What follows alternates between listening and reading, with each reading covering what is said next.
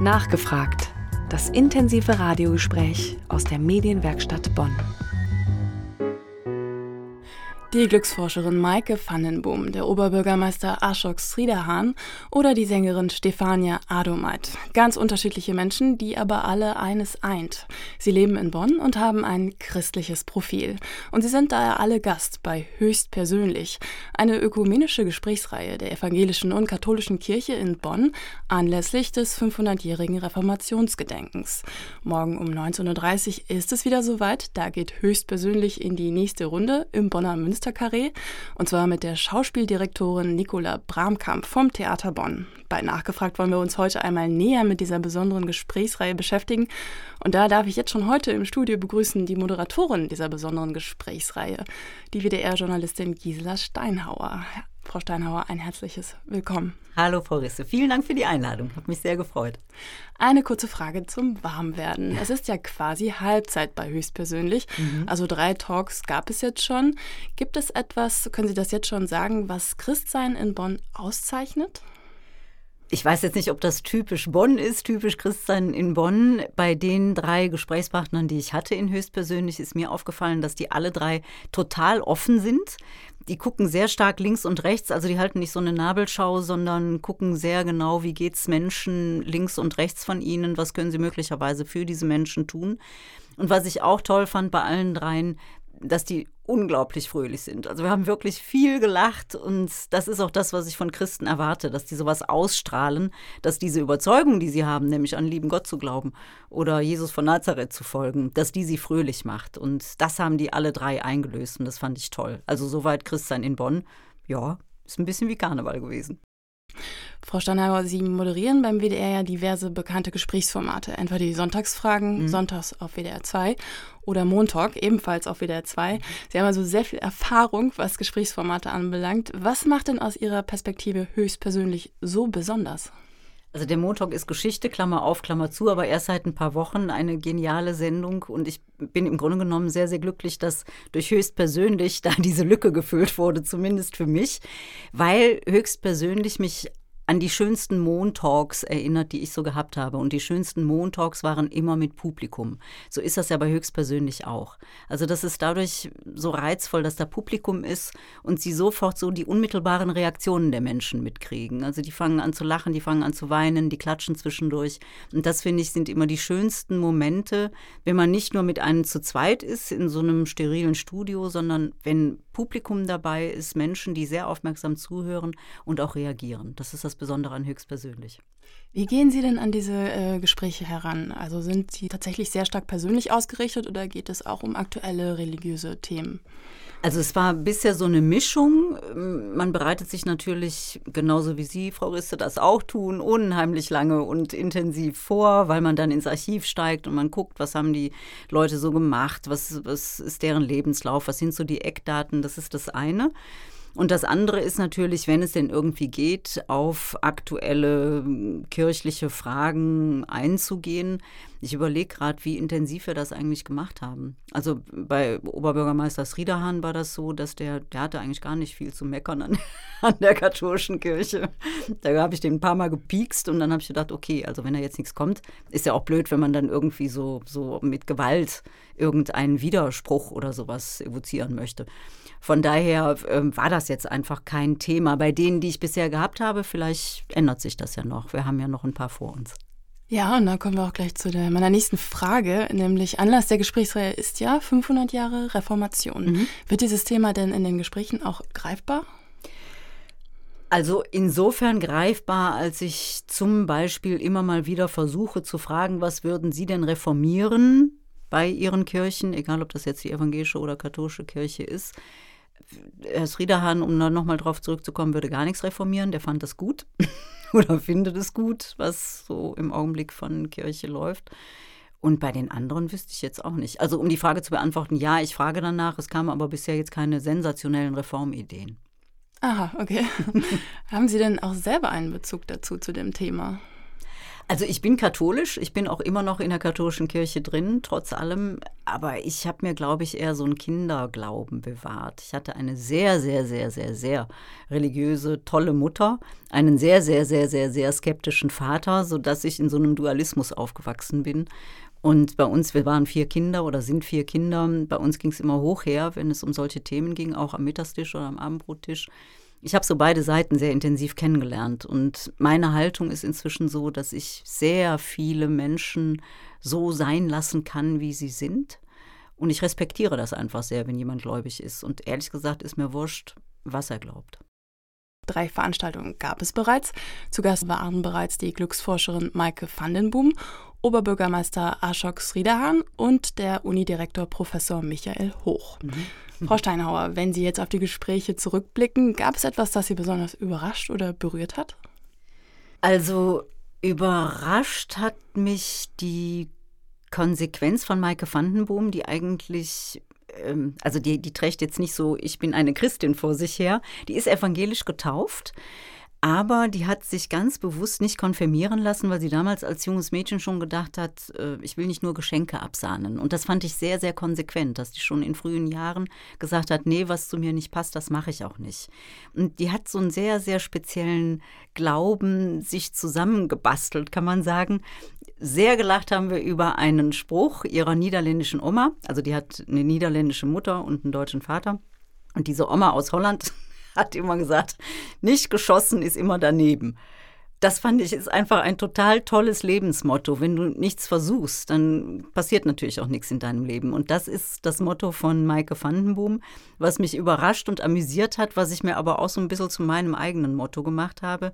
Und sie plädiert eben auch sehr dafür, mutig zu sein, also zu schießen, auch wenn es daneben geht. Ja, das ist vielleicht auch ein Stückchen Christsein, wenn man mutig ist und sich mutig einsetzt für andere. Die Glücksforscherin wurde ja bekannt durch den Bestseller Wo geht's denn hier zum Glück? Haben Sie auch darüber gesprochen, ob Religion und Glückserfahrung, ob das zusammenhängt oder verknüpft ist?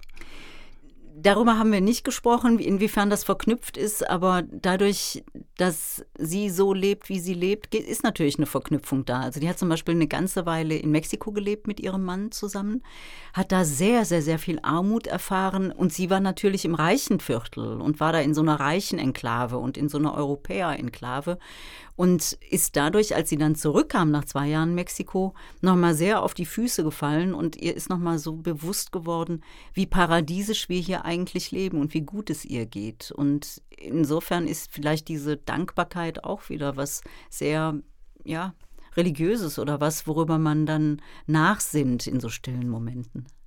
Ein weiterer Gast war ja der Oberbürgermeister, ein Politiker durch und durch.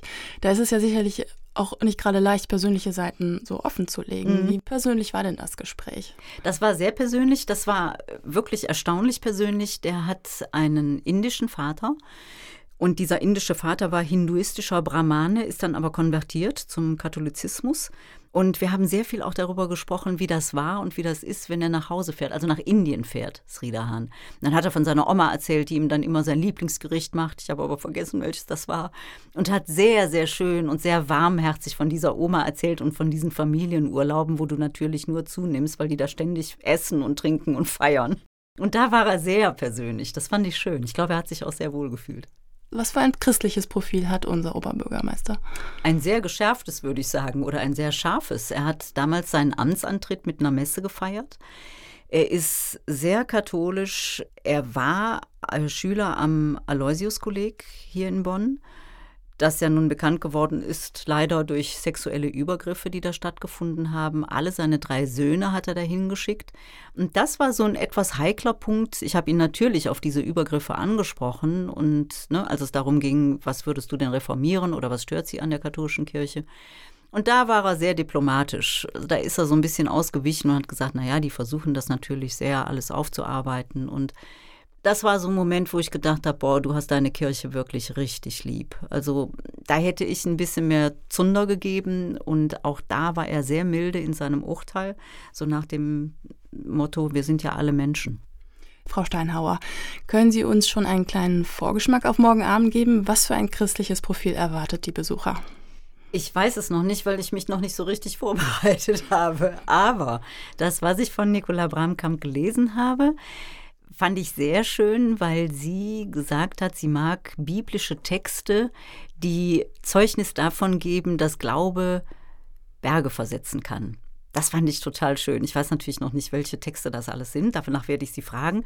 Und was ich auch sehr schön gefunden habe, dass sie sagt, das Gebet ist für sie so ein Anker in stürmischen Zeiten. Da müssen wir natürlich dringend herausfinden, welche stürmischen Zeiten Nicola Bramkamp schon hinter sich hat. Aber das weiß ich, wie gesagt, noch nicht. Und ähm, man weiß ja auch nicht alles, bevor man dann mit jemandem spricht. Das ist ja auch immer schön, dass diese Abende so offen sind, dass man vielleicht auch was Neues erfährt, was nicht in der Zeitung gestanden hat. Von daher freue ich mich sehr darauf, Sie kennenzulernen.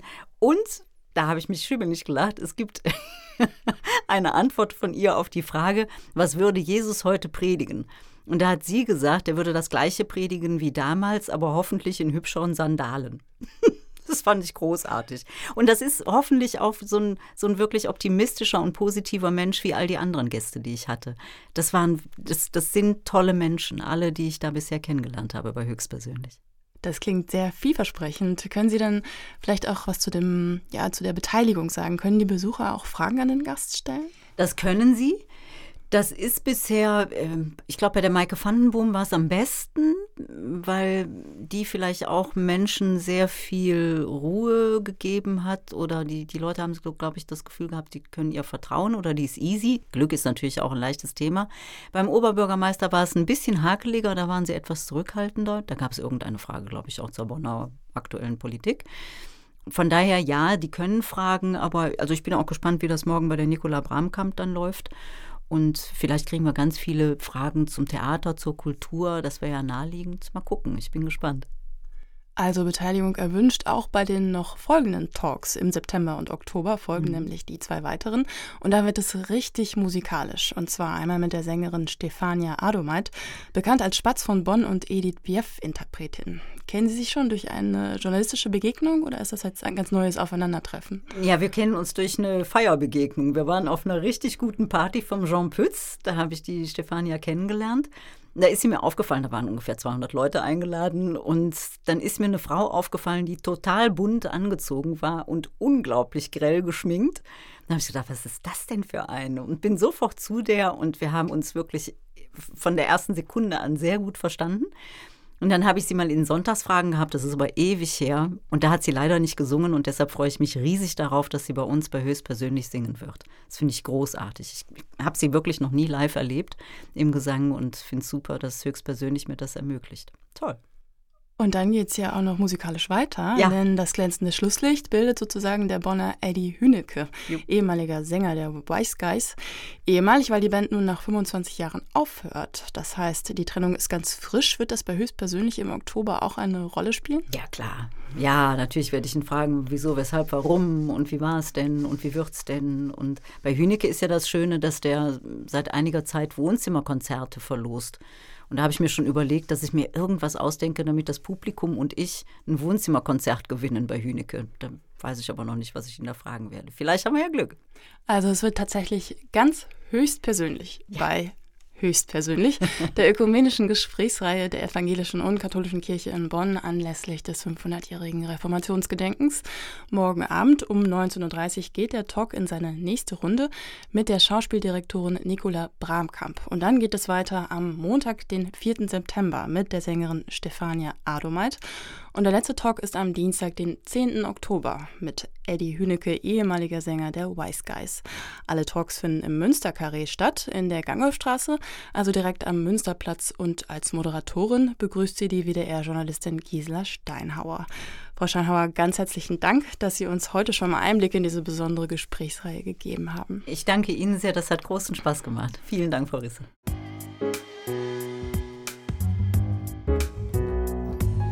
Nachgefragt. Das intensive Radiogespräch aus der Medienwerkstatt Bonn. Und wer die ganze Sendung noch einmal nachhören möchte, nachgefragt finden Sie wie immer auch als Podcast im Internet auf medienwerkstattbonn.de. Hier finden Sie auch den Link zu unserer Facebook-Seite, wo Sie auch mit uns oder anderen Zuhörern über Nachgefragt diskutieren können. Wir antworten gerne und garantiert. Am Mikrofon verabschiedet sich Johanna Risse. Ich wünsche Ihnen noch einen informativen und schönen Sonntag.